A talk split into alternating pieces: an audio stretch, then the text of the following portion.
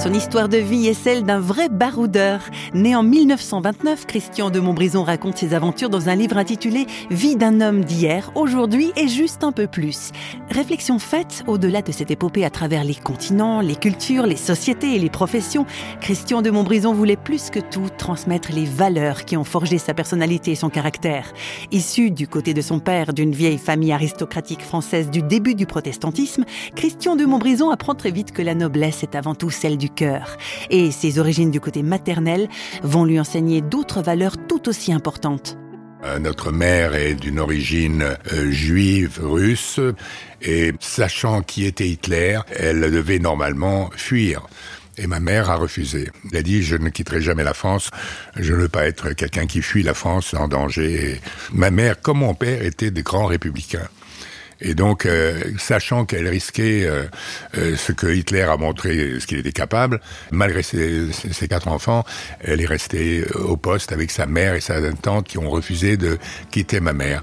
Là, on a donc caché la tante et la grand-mère pendant toute la guerre et ils ont traversé la guerre sans être pris. Si sa famille ne fuit pas la France, Christian de Montbrison sera néanmoins réfugié au Chambon-sur-Lignon parmi de nombreux autres enfants. Nous sommes partis comme tous les enfants qui avaient de la famille pour ne jamais revenir en zone occupée, évidemment.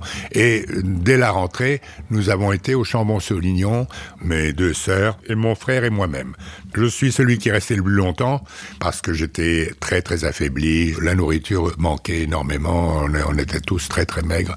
Mais grâce à ce séjour au Chambon, j'ai appris ce que c'était que le courage, la générosité, l'amour de son prochain. Grâce aux Huguenots, grâce à l'histoire du protestantisme dans les Cévennes, nous avons appris qu'il fallait marcher droit, tenir la tête haute, et on a appris euh, à résister dès la plus tendre enfance, et ça, ça a été une école euh, qui m'a servi toute ma vie. Je vous le disais il y a un instant, le livre de Christian de Montbrison s'appelle Vie d'un homme d'hier, aujourd'hui et juste un peu plus.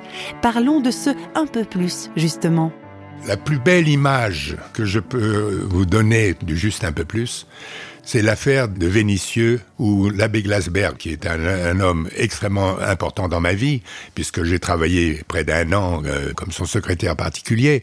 L'abbé Glasberg est un juif euh, d'Ukraine qui s'est converti au catholicisme, il est devenu prêtre et il s'est trouvé à Vénitieux lorsque le train a amené des enfants, une centaine d'enfants devaient partir à Auschwitz. Eh bien, ils ont sauvé des enfants.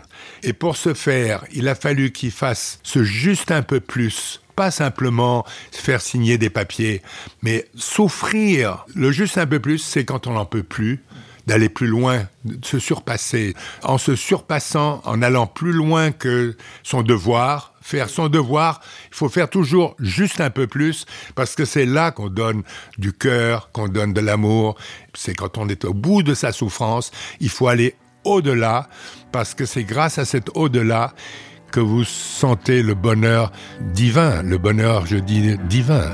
C'est ce que Dieu voudrait qu'on fasse. Et oui, ce juste un petit bout de plus qui fait que l'on donne du cœur, n'est-ce pas effectivement ce qui fait toute la différence dans la vie?